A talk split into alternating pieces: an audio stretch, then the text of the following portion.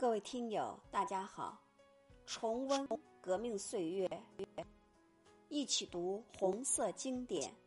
今天为你朗读《走完长征的婴儿》。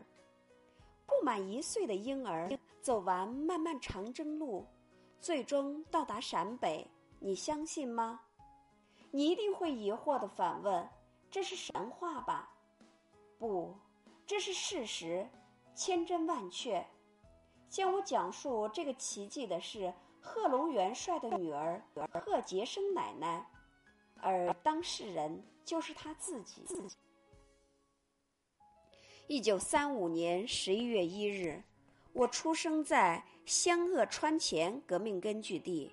当时，父亲率领红军反击国民党的围剿，刚打了一个胜仗，正好传来女儿出事的消息。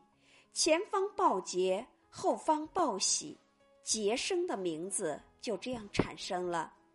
十一月十九日，面对敌人一百多个团的疯狂围剿，为了保存实力，为了北上抗日，根据地的红军开始了长征。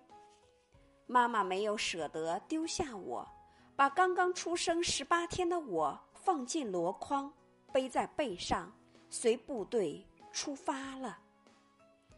天上有敌机侦察轰炸，地上有敌军围追堵截。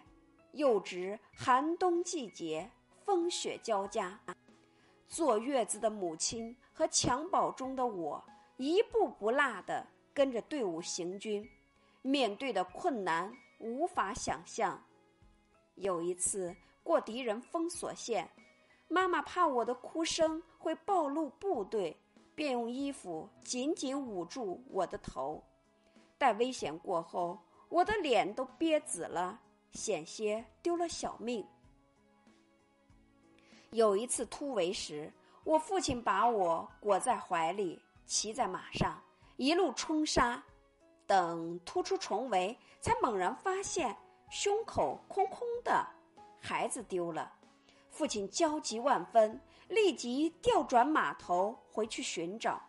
幸亏一位老乡捡到了被颠落在路边的我，交还给父亲，我才又回到了父母的怀抱。红军过草地时，正是夏秋之交，在刚走完极艰苦的雪山地区，体力严重消耗。尚未恢复的情况下，一个更严峻的考验又摆在红军面前。过草地时，我已经病恶交加，奄奄一息，连哭的气力也没有了，眼看就要断气。大人已经在考虑如何埋葬我，总不能光着身子埋葬吧？因为我根本没有自己的衣服。红军长途跋涉，也都衣衫褴褛。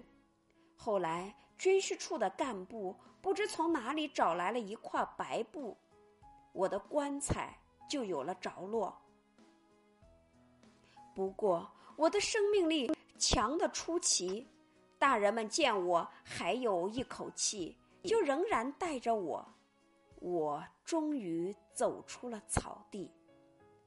贺杰生奶奶喝着野菜汤，走完了长征路。这段经历成为他一生取之不尽的精神财富。